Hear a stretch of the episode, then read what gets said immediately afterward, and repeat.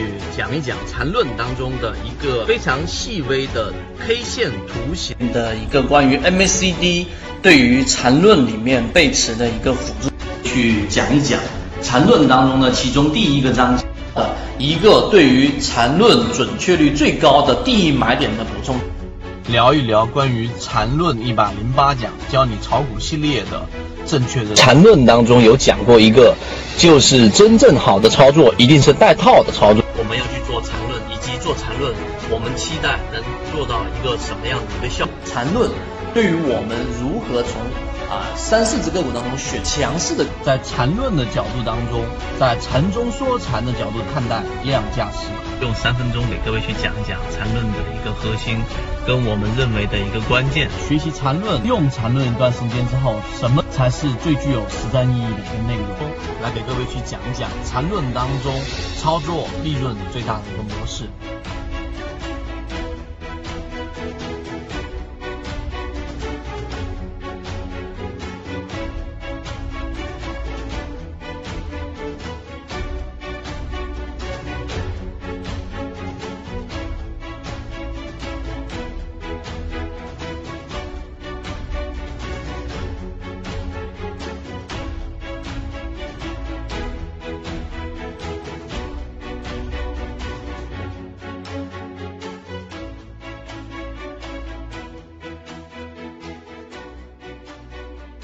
完整版专栏系统学习可以在 B B T 七七九七七找到获取学习。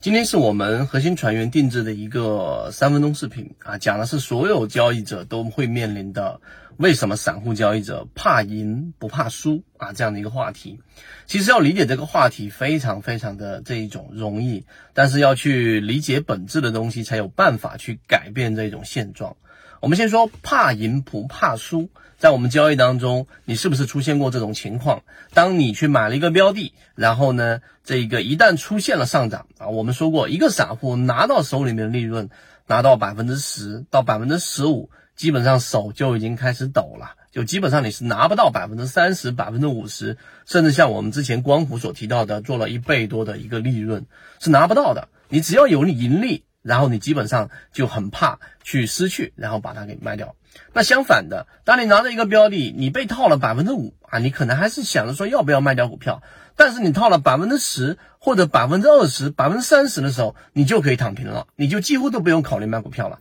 这是不是一种非常交易当中出现的常态啊？如果你有过这种情况，你可以在评论区当中或者在弹幕当中回复八八八。那当然，我们告诉给大家，你明白这个现象，你要知道里面本质的原因有几个，你理解了就很好去解决。第一个，就为什么怕赢不怕输，它其中涉及到一个心理上的一个原理，就是我们内心当中对于失去的这种感受是远远的大于你获得的这种喜悦的，也就失去的痛苦是大概啊。有一个实验得出的结论，大概是三倍以上的这种痛苦啊，它是远远的是凌驾于在你获得的这一种感受喜悦之上的。我举个简单的例子，你例如说你获得这一个一百万所获得的这种开心、这种愉悦，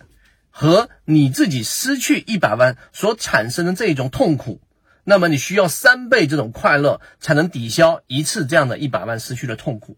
明白这个意思吗？也就是你这个痛苦所给你造成的冲击是三倍以上，甚至 n 倍以上，对你那一个获得相同获利的这一种快乐。所以痛苦或者说对于失去的这种感受，我们是非常非常的抵触的。所以也就是说，我们之前也还举过一个例子，你盈利对吧？我给你这一个赚了百分之十啊，假设你赚了这个这个十万。然后呢？这个时候由十万再回撤到我们所说的八万的时候，你失去的这两万，基本上跟你获得的这十万所产生的这种同样的感受是等同的，因为因为你很害怕去失去嘛，所以明白这个原理之后，你就知道为什么大部分情况之下你是没有办法拿到我们所说大的利润的，就是因为害怕失去。所以你必须要有交易模式，必须要有设置，必须要有我一个操作的准则。当它这个标的就是没有出现大级别的卖点的时候，当大盘就是没有出现问题的时候，无论你多么的难受，你看到你的利润回撤了，你已经拿到手上的利润又已经缩减了，那种担心这样的标的会继续的调整，但是你还是要严格的按照标准的盈利模式去做。第一次你可能做不到，但是第二次、第三次你有交易日记啊，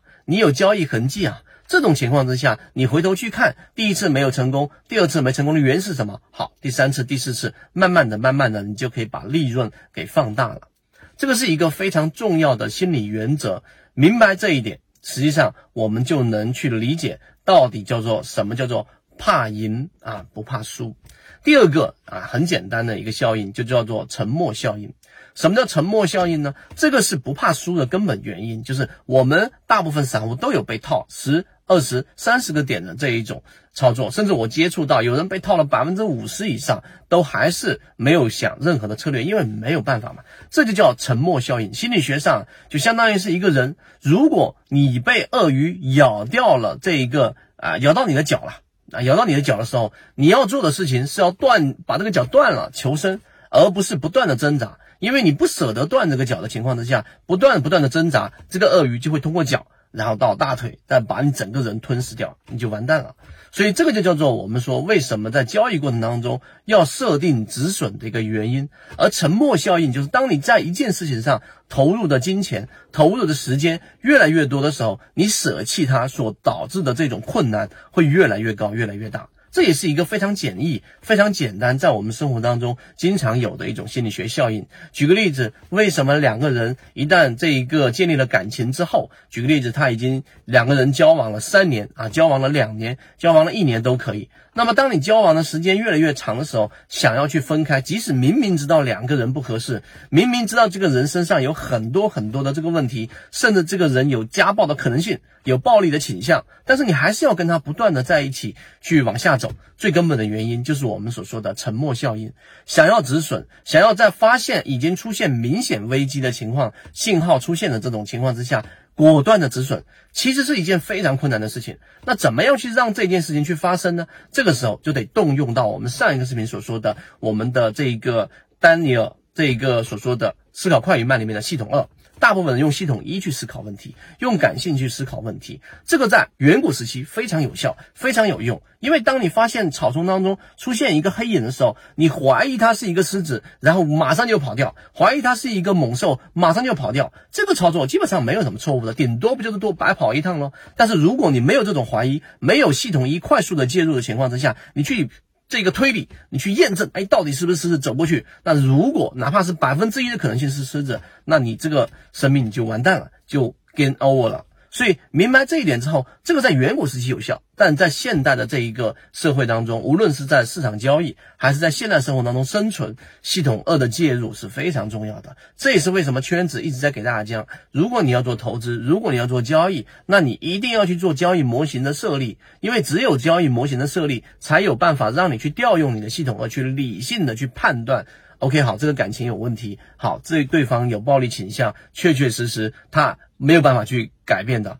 啊，你或者说你没有能力去改变他的，那么这个时候果断的去分手，果断的去离开是正确的操作。那同样的，在交易过程当中，怕赢不怕输，其实最大的问题是在不怕输这个事情上，因为你怕赢，顶多就是利润少一些嘛，对吧？那我至少跑得慢一点。但是不怕输一次的这个亏损，或者一次百分之五十的亏损，那基本上你得花上非常长的时间，才有办法把这个伤口给填补上去。